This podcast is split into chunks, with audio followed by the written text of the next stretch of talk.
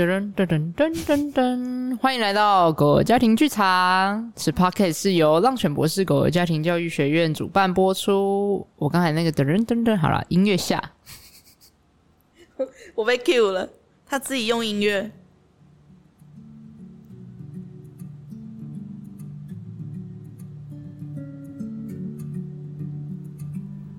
好，听够了吗？大家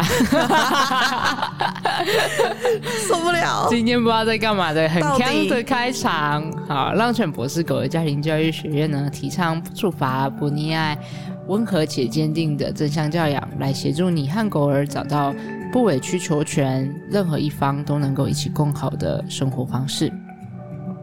欸、大家好，我是 Taylor 的好朋友诗雨。哎、欸，我看他旁边睡觉，然后就嗯对，然后这时候音乐要小声了。好的，好，我们也感谢我们的合作伙伴影书店提供优质的录音室。我是浪犬博士的狗家庭训练师 Lucy。好，我真的不懂，你知道大家看前有听到前面的噔噔噔噔，这样你就不能剪掉了的。他那天跟我说，他他今天一直存在一个圣诞节的氛围里，I don't know why。提前过圣诞节也太提前了。噔噔噔噔噔噔，而且外面就是阴天，也不是很冷，跟圣诞节的关联性在哪？只要当你的心境在圣诞节，你就在圣诞节。好。当你.你知道有听过一句话吗？就是、嗯、当你的每一天只要起床，你觉得你在过生日，你就在过生日。然后当你的每一天，好，好，嗯，OK。我们今天来到了狗儿的十万个为什么的单元。是我们今天的单元是要来聊聊，在跟狗的教养上或者是训练上，觉得好像一直很撞墙、卡住、哦、遇到瓶颈、挫折的这个过程。嗯，对，就这样。好，这是我们今天要聊的主题。这样子，好，在我们的官网上有类似的文章，我们在讲训练都无效的时候要搞懂的三件事。OK，好，所以就是在跟他一起学习跟成长的时候，他不愿意继续学习的状况吗？对，就是比如说，当我们想要呃达到某个目的，或者是想要学习，比如说，例如我们教会狗狗定点大小便啊，对。或者是我们教会狗狗可以练习剪指甲，或者是教会狗狗可以回到它的狗窝去用，就是遮蔽式狗窝的情绪性调节啊，对，就让它有一个安全的避风港，对。然后在做这些练习的过程，或者是比如说我们教会狗狗坐机车啊，坐车子啊，教会狗狗可以一起好好的散步、有效沟通等等之类，就任何这些都可以是我们一起努力和学习的目标嘛。嗯，可是有可能在练习尝试的这个过程中，你就觉得啊，怎么？遥遥无期，然后或者是怎么感觉进进退退又退退进进退退退退这样。哦，我很懂那个进进退退退退的感觉。对，怎么说、嗯？就是你在跟小孩互动的过程中，你也会常常感受到那个进进退退退，是吗？那你要不要先举一个例子？哦，我想想看哦。好，就举今天早上。对，呃，我们跟我跟宁宁跟论论早上要出门。的的事情，今天今天明明就阴天哦，对，然后他今天他现在都今天是 suppose 台风天，但台中就是无风无雨的阴天，对对就，阴阴的这样子。为什么我们录音都台风天？好，真的是因为最近啦，好，我们你继续讲。好，然后反正就是因为他现在都是自己选择穿衣服，自己选择要穿什么衣服。对，就他今天打开他的房间门，噔噔噔噔，你知道他穿什么吗？洋装，他穿。类似吊嘎，对，吊嘎，快乐啊！夏天呢、欸，昨天好热哦。就是背心，完全就是，可是是没有那么是外出的背心，没有错，不是那种居家背心。吊嘎比较像居家背心，就是外出的背心。可是外面是阴天，所以我就跟他说，今天有台风要来，然后外面现在是阴天，然后今天有可能会下雨。你确定你要穿背心吗？然后他就跟我说对，然后我就说那我会担心冷。对，我会担心你有可能我接你放学的时候你会冷，对，然后我就说，那你要不要去搭搭一件你觉得 OK 的外套？嗯，然后他就说好，然后他就去拿了一件外套，嗯、然后就是薄外套，对，然后就穿上，好，就一切就这样都 OK 哦。然后我们就要出门了，然后在上上汽座上车的那一刻，对，他开始脱外套，嗯，然后我就想说，哈。为什么在现在在地下室要脱外套？对，所以我就跟他说：“你不用脱外套啊，为什么要脱外套？我们该该上车出发了。”哦，他是哦，所以他是在气座前，对，气座他要先脱好，他才要坐上去，这样子。没错。哦，然后所以他将会 delay 到上气座。我可是我本来一开始不理解为什么要做这件事情，然后他就说，他就说这样子我没有办法做气座啊，嗯，然后我们就一直卡在为什么这样子没办法做气做的这件事情，然后所以我刚刚说那个静，对对对对对，就是我们明明原本就是出门的呃出门上学的 routine 已经很顺了，对，然后他他是一个会自己上气做扣好自己车啊，他还会自己关门，我只需要帮他开门，嗯，后面的事情他可可以自己完成，然后那一天我们就在。在车门旁边就是讨论了，然后讨论不出一个所以然呢。对，然后我就想说，就是我不知道，就是我真的搞不懂为什么不能上气座，为什么一定要脱外套才能上气座？对啊，小白发问。嗯，好，请说。啊，为什么不能让他脱外套？因为会冷啊，因为那个什么车上也会有冷气啊，跟还有还有一点，冷气这件事情对我来说比较还好。嗯、有一个重点是。到学校的时候，他们学校是车道，车道就是老师家长不用下车，老师会帮你开门，对，然后让小孩下车，对，然后后面的后面会有很多车在排队，嗯，所以老师们都希望可以在下车之前就 setting 好，让小孩可以快速的下车。嗯，可是这件事情会变成，如果在这个状态下，老师帮他解开气座之后，他就需要再穿好外套才下车，嗯，嗯，所以我想说，嗯，所以我就有点过不去。因因为在那个，我不能让老师或是后面的车子等这么久，有很多的担心。对，然后反正这就是退。天啊，诗雨，你最近是不是压力很大？还好，还可以。真的吗？但我后来让他上车喽。好，你怎么让他上车？我后来就思考一下，然后因为弟弟也要上学，然后我就跟他说：“我们先送弟弟上学，我们再来讨论。”然后我就想说，创造一个我可以冷静的那个时间点。对对，因为在那个那个地下室很闷又很热。那我想说好，那我们就先出发，所以我就让他穿着背心上车。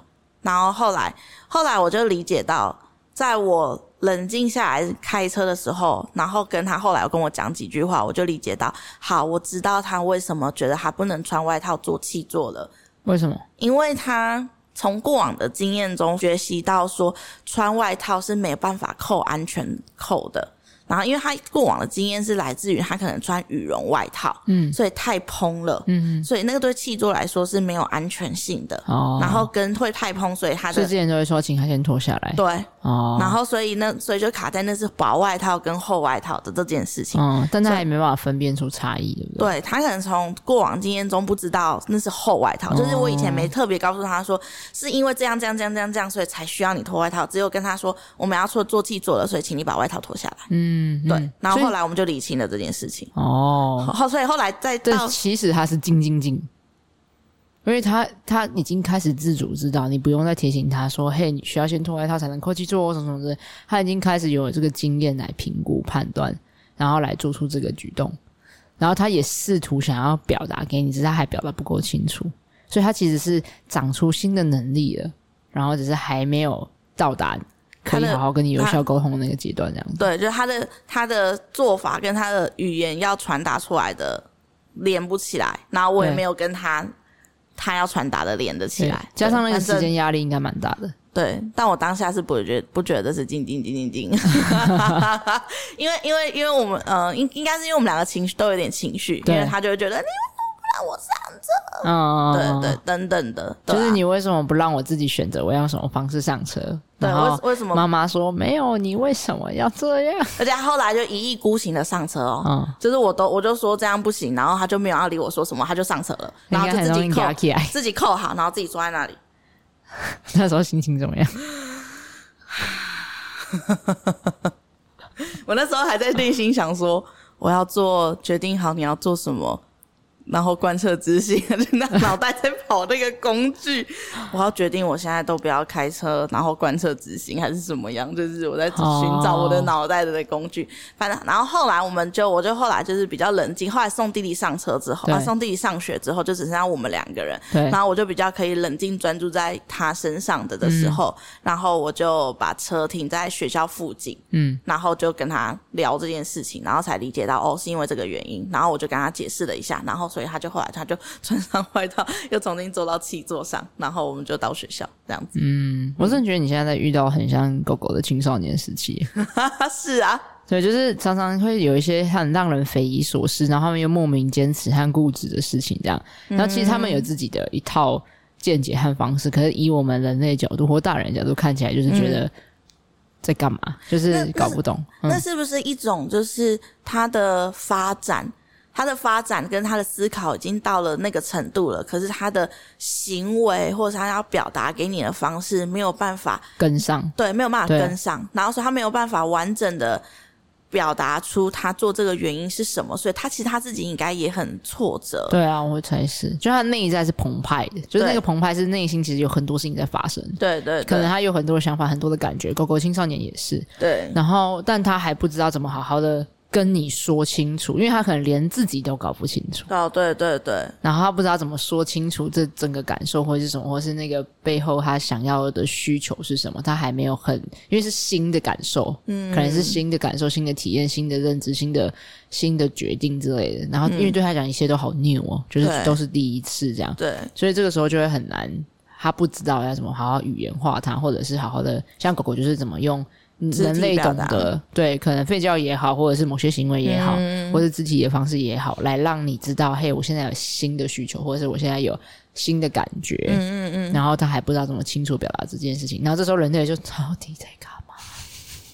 我觉得应该蛮真的蛮挫折，两个人都很挫折。对，就是我想要理解你在干嘛，然后你想要讲清楚自己在干嘛，对，让我可以理解。可是我们两个都没有办法对上。哦，就像我今天也是一直问宁宁说为什么呢？然后他就说就是这样啊，我们都是这样啊。然后我想说我们有都是这样吗？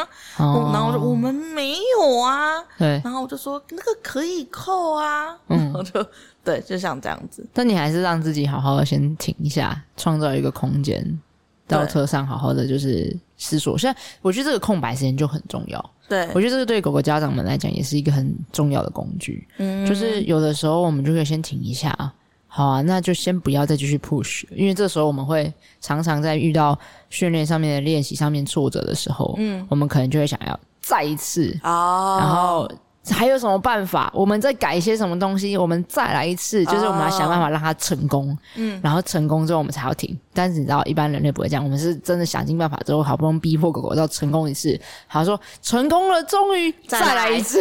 对，赶快再复制一次，然后你还记得这件事情，这样，然后你的狗就被搞得心力交瘁。那人类其实也是，就是那个时候我们已经忘了我们的练习的目的是什么了。嗯，我们当下只想要逼迫它能够做到，或因为背后有很多层次。有一个可能性是，当狗狗没做到的时候，我们可能就觉得哇，我们是不是不够好？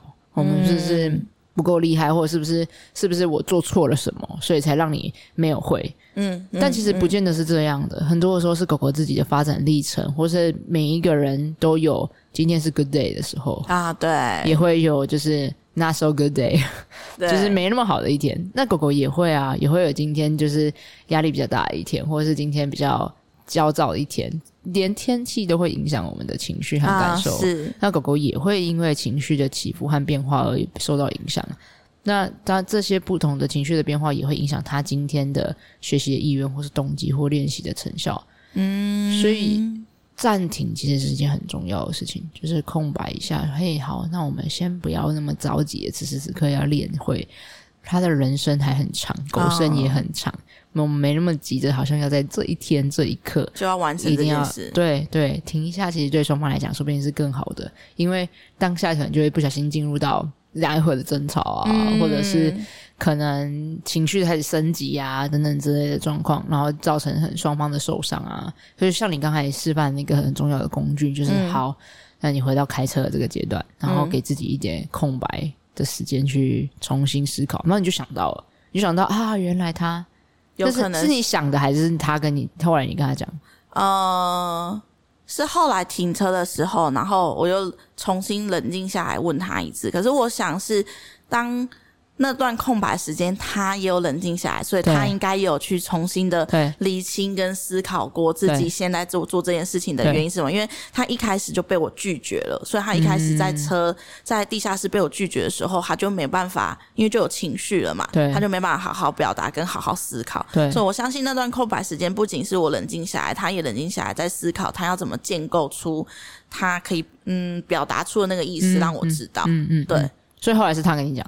对，他有讲了几个关键字，然后我自己把它串在一起，哦、然后在同整之后回问他说：“你的意思是因为我们以前会怎样怎样怎样，所以等等等等等等。”然后他就说：“对。”哦，他终于懂的那种感觉，就是哦，你理解了，然后那个。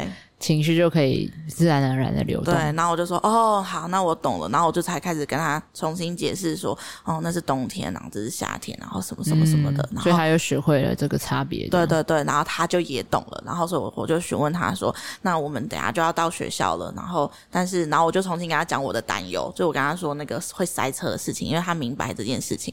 然后我就说，所以我需要你把先把外套穿上，然后尝试扣扣看扣子。然后他就说好。嗯对，嗯、然后他就尝试，他就完成了扣扣的这件事情。嗯，我就跟他说：“你是做得到的，对吧？”嗯嗯、对，就是鼓励他，他其实是做得到这件事情的。嗯、对，但是我刚刚积极暂停区的魅力啊，对，这是积极暂停区，没有，真的喜欢积极暂停区。我的车子最近也是我的新的积极暂停区。我发现，好，你说，我我说我要说的是那个，你刚刚在说的就是狗狗家长在做训练或者在做教学的的时候，然后不用急于当下。我我刚刚还想到，就是除了。这件事情之外，我还做了另外一件事情，我觉得狗狗家长也可以尝试的。嗯，然后就是因为当下论论也在，对，所以论论也在这件事情让我觉得很焦躁。嗯，因为论论就是他也在他的气座上，然后他所以他可能会发出声音，然后或者是。呃，我在想着他可能肚子饿了，然后他要去学校，就是哦，你那时候真的要操心好多事哦。就是伦伦的存在会一直提醒着我时间对的这件事情，然后还有伦伦的存在，还有一点就是，当妮妮不愿意穿外套的时候，如果妮妮因为这样子没有吃到早餐，那个是他选择的。可是伦伦是没有选择的，因为他就在这台车上一起的，哦、所以后来我就决定，为什么我不用用一开始我说的，就是我就是要在在这里等到你穿好。我们决定没有做这件事情，就是因为我觉得我应该要先送伦伦去学校，嗯、然后让我们我跟妮妮可以专注的沟通，而不用被其他的事情或是其他的时间需要推进影响。那我的就没有办法帮助我。回到理性的思考里面，嗯嗯，我觉得这些真的是会影响到我们当下想所做的决定的因素。像狗狗家长也是啊，比如说。另外一半在看着你什么时候才要解决问题啊？Oh. 或者是家人们在那边说：“哦，你的狗又怎样这样的抱怨啊？”或者是邻居在那边一直贴纸条啊，管委会来关心啊，嗯、或者是路人这样子，就是你知道斜眼看，或者是侧眼看，或者是什么交头接耳那种舆论。其实这些都可能也会造成我们有很多的压力，好像就要觉得我要着急的赶快现在此时刻去把它完成。Ah. 或者是在教育的时候，是不是有可能会是你其实有其他的代办事项在脑袋里，嗯、然后所以就像我的代办事项就是我要送他们去学校，让他们可以去吃早餐，然后所以也许那些我们就可以停下来，然后先去完成那个代办事项，然后等你觉得哦，你脑袋里有那些 check check 之后，然后再回来做这件事情，其实也是可以的。对，这是一个方法。那我想要另外一个 approach 提供给狗狗家长们去思考，就是。我觉得也可以想一下，到底的你的人生中，谁对你来说比较重要？什么意思呢？就是刚才我说的嘛，很多的时候我们在那个被外在的声音，就是舆论也好啊，然后邻居的抗议也好啊，或者是其他人的怎么看待我、怎么想我，他们会觉得我是一个什么样的家长？这些想法的担忧，当然，我们人是社会性动物，我们不可能不在乎，我们一定会在乎这些别人就是对我们的看法和感觉。但是在那个此时此刻的那个当下，你的孩子或是你的狗狗正在说着：“我需要你专心的看着我，嗯、我需要你把注意力放在我身上，我需要你可以知道，让我感觉我是最重要的。”然后跟我需要你可以看见，我不是不努力，我正在努力了。然后我已经正在努力达成你跟你一起合作的目标和方向。可是可能此时此刻的我还没有办法做到。可是家长们着急的时候，就是我在说狗狗家长们着急的时候，嗯、快点，快点，快点，快点！你只要你达到了那一个行为，达到了那个目标，嗯，我的人生就会变得更好了。哦。但这时候狗狗可能的感受就会是，所以原来对你来说。那些人或者是别人怎么看你的这个想法，比我还重要哦。Oh. 然后我的当下的那个学习的历程，还有我当下可能遇到的挫折，我当下还没有准备好，或是我还在努力堆叠的这些能力，然后我需要你看见，和我需要你的帮忙，不只是只是不断的教会我和逼迫我学会某些行为，而是我可能需要你可以让我知道，我也是可以感觉挫折，和我这个感受是可以被接纳还被允许的。然后，也许我们有其他的方式可以尝试看看，这样。嗯，啊，这这还蛮难，还蛮需要练习的耶。我觉得这件事情蛮难的耶，就是要在那个当下做到不被这些事情所影响，无论是你说的那些外在的，对，或者是时间，对，或者是。时间真的是当下 tick tock tick tock 很真的是蛮难的，真的是会在你脑袋里 tick tock tick tock。对对，那种流逝感真的会造成我们的压力极度高速上升。真的哦，你看，就像今天的，我就说那是今天早上发生的事情，然后我今天就是要来这里跟你一起录音，所以那时候当发生那件事情那个当下，我第一秒还是想到，天哪，我今天。要工作，嗯，然后我们不能 delay 到这件事情，对，然后我就很担忧会 delay 到这件事情，对，然后所以我就会很快速的脑袋就炸开了，就觉得不行不行，一定要往前推进，对，那会就是而且那个压力的感觉也很容易让你进入压力反应，对对对。对对，这件事情真的是蛮难的，真的蛮难的，所以我就觉得可以刚才有意识的暂停一下，让自己有一个缓冲空间，我觉得也是蛮重要的，这样。然后我觉得还有另外一个大家可以想想看的东西是，我常常跟狗狗家长们在说啊，压力这种东西是主观的，嗯，意思是压力有分为两种，一种是物理上面的变化来引起我们的身体需要去做出回应，比如说我今天觉得好冷哦，然后那个冷的感受其实就是一个压力源，然后我们压力反应就是我们身体可能想想去穿外，我们的行为是想穿外套啊，对，或者是去开暖气啊。还是就是做点事情来去让我们感觉好一些。对，其实这个本身就是我们在回应和调节我们的压力状态，就那、嗯、我们的身体已经在在运作，已经有压力反应在运作它。对，然后或者是我们帮自己的体温去加热，因为我们是恒温动物嘛。对，所以我们就是在适应这个压力源这样。可是有另外一种是内在的心理压力，心理压力是我们创造出来的，我们创造出来的。对，就是。其实是我们有很多的核心的价值观，来让我们有一个我们期望我们自己是什么样子，或者我们期望狗狗是什么样子，嗯、然后回过来是我们现在是什么样子，哦、然后从我们的现在此时此刻的状态跟我们那个期望中的样子中间的落差，其实就是压力。哦，嗯，所以我们应该要把那个落差减少，减小一点。那是策略之一。就我刚刚想到的事情是，当我们觉得好像很挫折的时候，或者我们觉得在跟狗练习训练也好，或者是教养也好，感觉上就是压力很大这件事情。对，那我们已经知道，在压力大的时候，其实我们没办法好好的享受跟狗狗之间的情感连接，或者是停下来做更好的、有效的策略性的规划。我们可以怎么达到帮助狗狗和你找到一个很好的合作的方式。嗯，那这个时候我们就有几种不同的应对的做法，像是面对压力，有的时候可以先厘清为什么我们要达到那里，就那个那个是哦，我们为什么要设那个目标在那里？对是吗？对，因为我刚刚讲说，那个压力的落差就是来自于你的期待或是你的标准很高，对，你标准越高，离你的现况越远，你感受到的压力就会越大。哦所以厘清你的目标，为什么会有？你为什么要做这件事情？不见得一定要降低期待哦，你可以维持期待，可是你知不知道你在为什么而战？哦，oh, 我觉得这很重要，要理解自己为什么要把线画在那里。对，因为有的时候我们都忘记了，会迷失焦点。比如说，最一开始我想要练习帮助狗狗长出情绪调节的能力，嗯，是因为我希望可以它可以活得更自在、更开心，跟有在我忙碌的时刻的时候，它也有帮助自己稳定情绪的方式，或者是我希望它可以长出这个能力来应对，所以它可以更。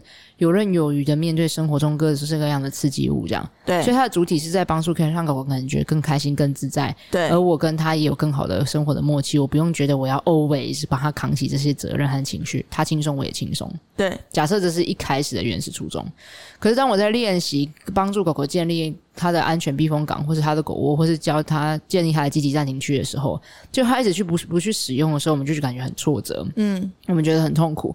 那这时候我们就发现，我们的目的已经变成是我想要你照我想要你去的时刻就去使用积极暂停区，为什么你不去？哦、然后这时候的目的，我就问家长说：“那你现在为什想要练习这个是为了什么？”他就说：“我想要他可以在。”比如说打雷的时候，嗯、或者是门外有声音的时候，他可以自己去。然后说为什么你想要他可以自己去哪里？嗯，因为这样他就不会叫，这样他就不会吵我，这样我就不用去处理什么什么之类，这样就会不小心迷失了。其实最一开始我想要达到的那个目的会是什么？哦，然后这个时候的焦点就可能已经从本来是在狗狗跟你之间一起共创的身上，变成像像我刚刚讲，你在回应其他的压力源，就是你在回应的是邻居的。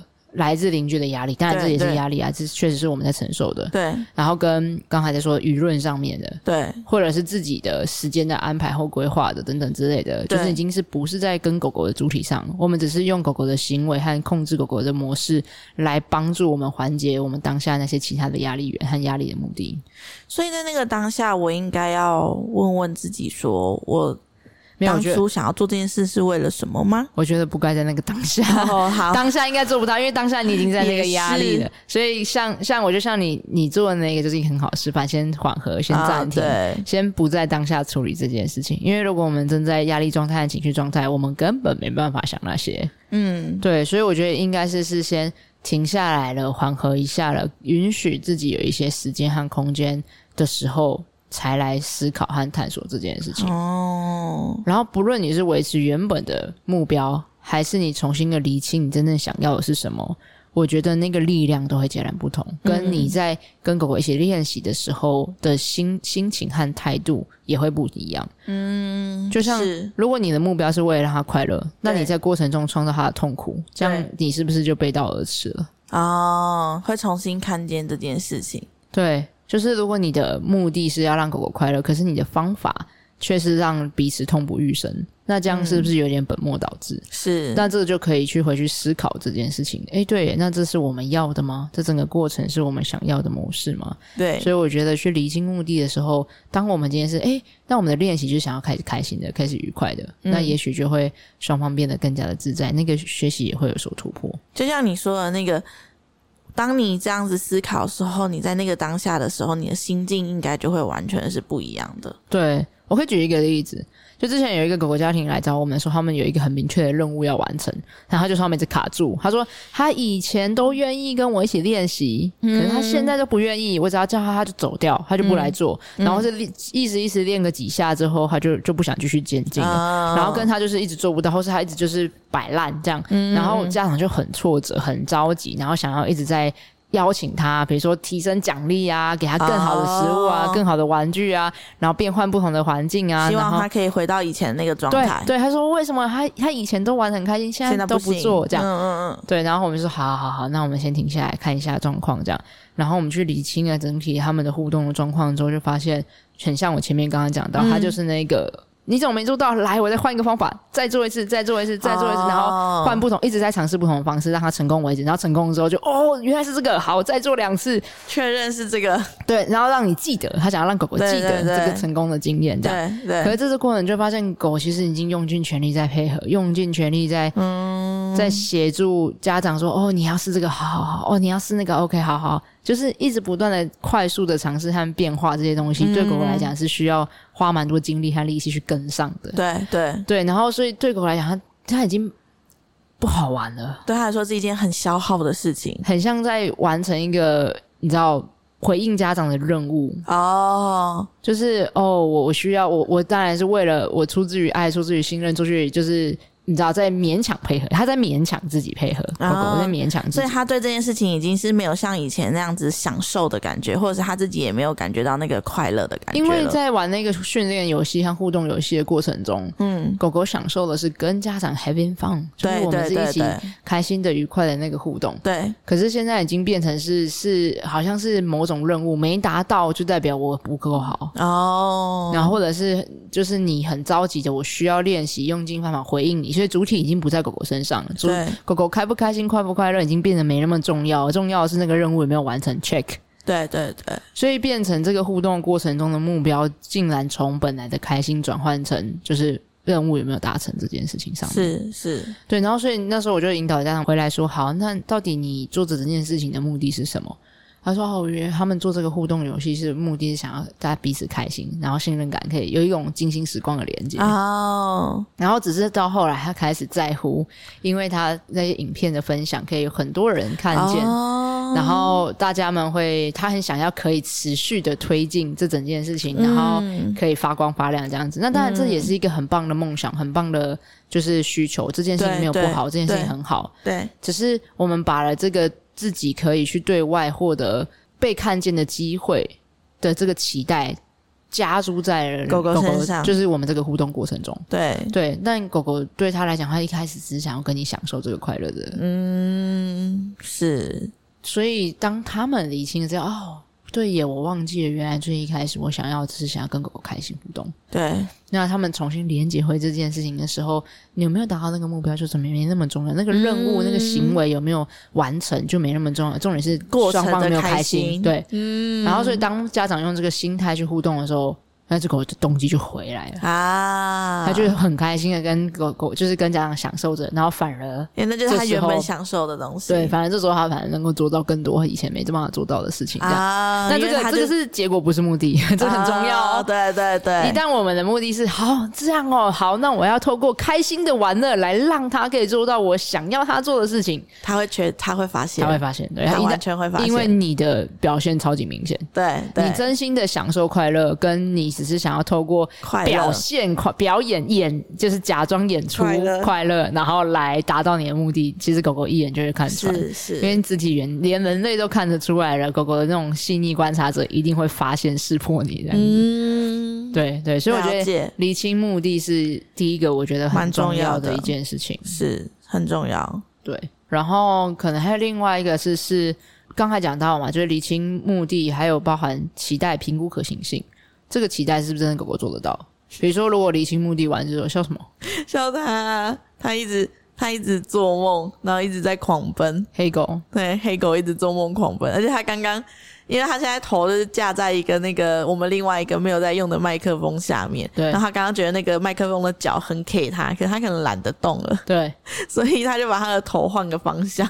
哦，我觉得他本来是这样子，就是他本来是靠近那个角角的，对对，然后就往往上仰一点点，对对对，因为 K 住他了，嗯，K 住，那他这样子比较好狂奔吧，在梦里狂奔，没有，你知道那，好好好，算了，先不讲。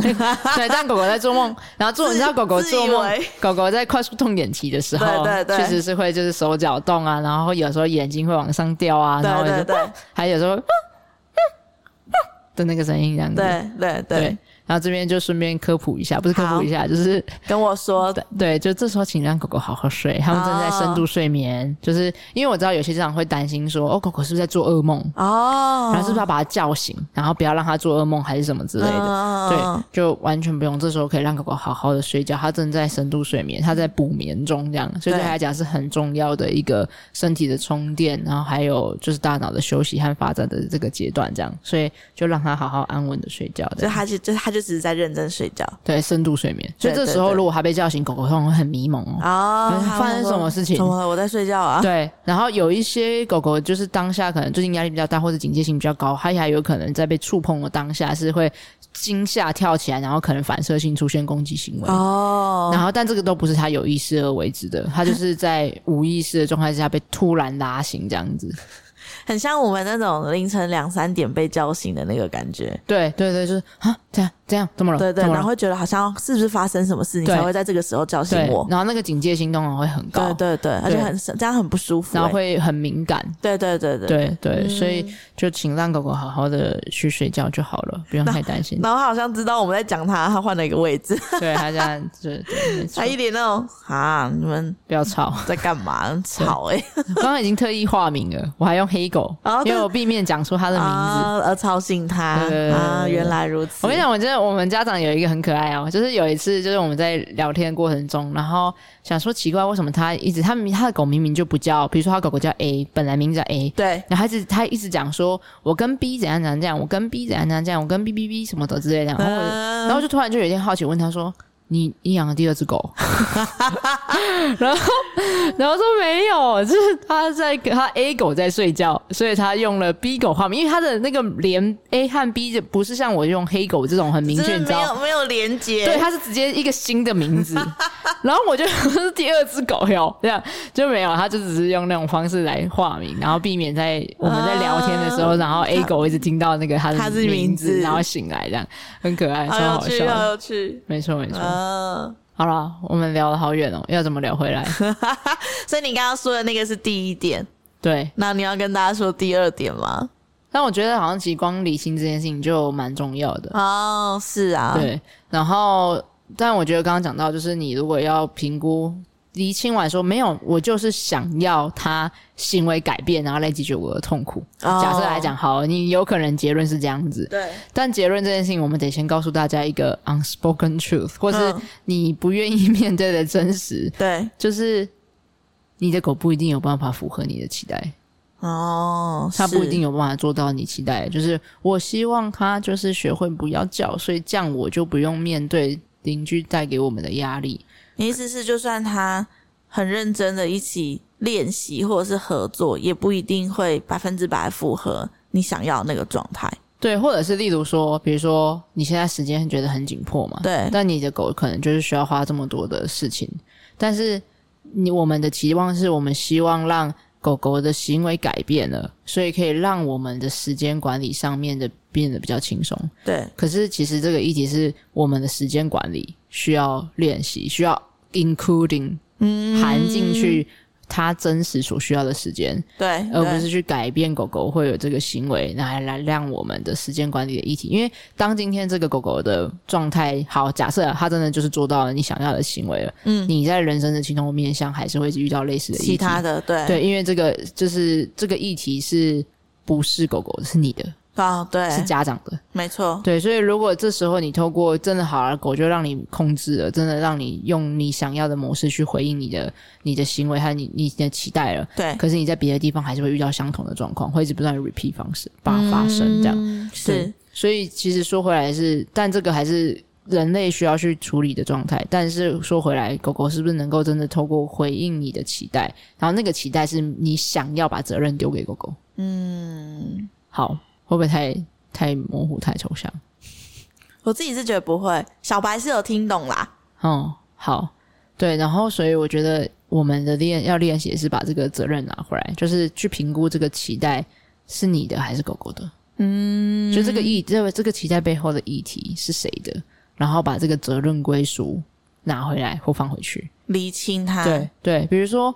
狗狗今天确实住在一个空间里面，会对着门外吠叫，这时候造成它的睡眠不足，或者造成它的一直在生活在紧绷的状态之下。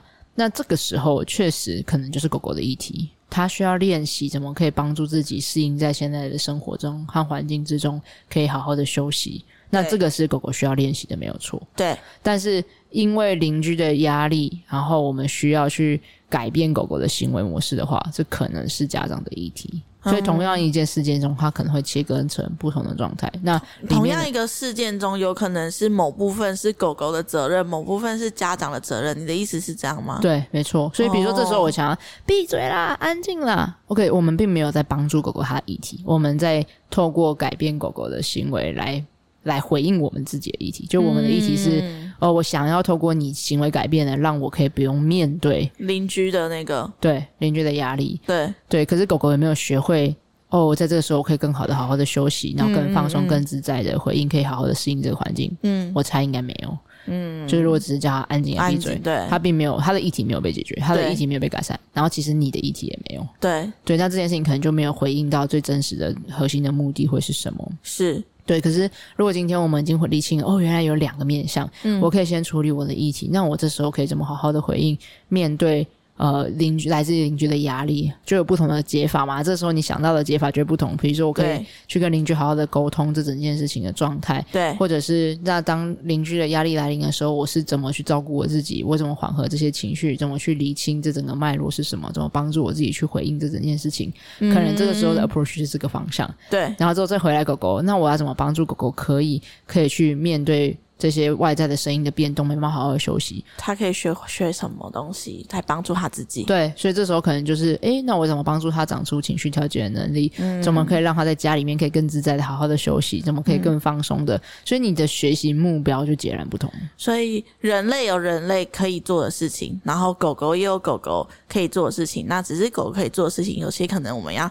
呃，帮助他去学习，让他可以学会这个东西之后，他才有办法用这个东西去帮助自己。对对，嗯、所以就是要理理分开来，先分开来，嗯、再个别去理清那个目的，然后设定好目标之后，我觉得还有一个可以很好的、有效的帮助我们达到最终目标，可是又可以降低途中的压力。嗯，就是切割成阶段性目标。你所谓切割成阶段性目标，指的是？我们刚刚先去理清好了，我要做什么，跟狗狗要做什么，然后再把我要做什么，或者是狗狗要做什么的那些那件事情，把它切成一块一块的。没错。那所谓切成一块一块，例如说，我们举例，嗯、刚才讲到这个，我听感觉到邻居来自的压力，那这时候我的目标是，最终我觉得我可以很好的去回应。然后不被邻居的压力所受影响这件事情。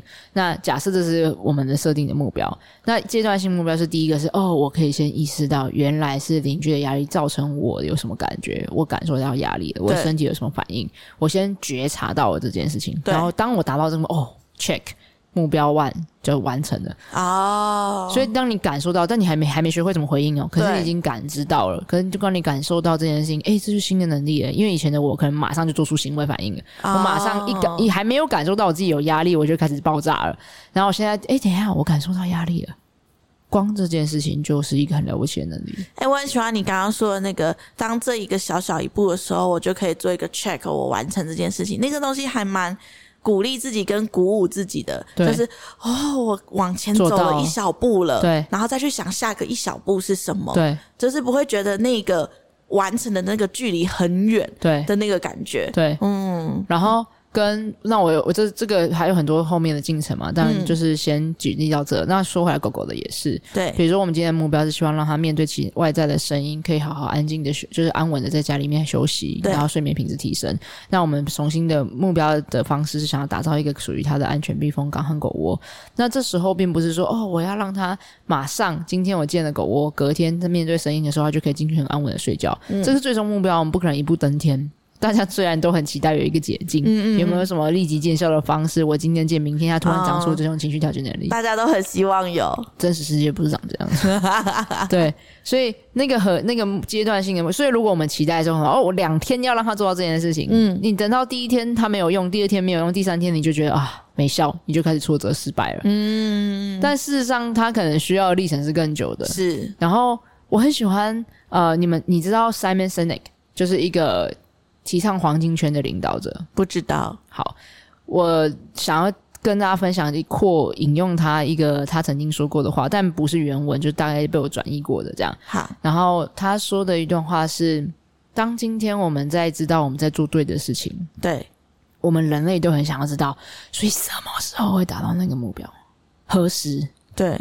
他就说，很像我们去健身，我们都知道，你一天今天把你抓过来，你逼迫你一天练九个小时，嗯，你不会隔天早上起来就变成超级健美的，然后你的体脂肪超低，啊、然后你的肌肉量超高，你就不会不可能，你不能马上不会马上变成健美先生或健美小姐，你再怎么努力都不可能。对，可是如果你只要每天坚持去就是健身房，可能三十分钟或一个小时，你就每天小时段坚持坚持坚持，你最终一定会到达那里，只是我们不知道什么时候。嗯，因为每一个人不一样，因为每一个情境不同，每个人的基因、每个人的运动的方式、每个人的饮食，和每个人的当下一开始的状态，和你希望达到的目标不同，都不同。所以我们不知道何时会达到那个目标，但你一定会达到，如果你持续的做。只要你坚持一直做下去，你就有可，你就会达到。对对。嗯、然后，所以说回来，那我们回去看见这个过程中的阶段性目标就变得很重要。对，那个阶段性目标是说，好，也许你的狗狗今天，诶。一开始对这个新的狗窝有点警戒，对，然后诶，它突然没那么警戒，放松不是突然，就是你努力之后，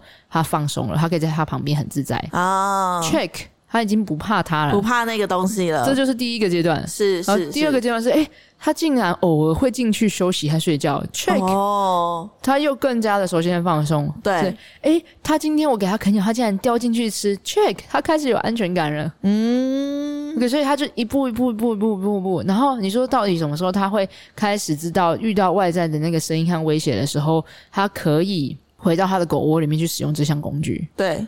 它需要时间的堆叠，还需要你的引导和练习。嗯，可它不会是立即见效。就像刚刚讲的，你持续的往对的方向去练习的时候，和你保持着对的态度的坚持的时候，你终究会到达那个目标。它就一定是往那个目标走，然后只是你 check 的那一天是什么时候，我们还不是很确定。对，但至少我们在往那边前进了。我们一天都比，如果是正确的方式的话，我们一天都比一天到那个目标更靠近。对，对，对。嗯，所以我觉得在。这个过程中，学习的过程中啊，理清目标，然后理清自己为了为为什么而做，和你最终想要的是什么。我觉得过程的回应啊，跟目标一样重要。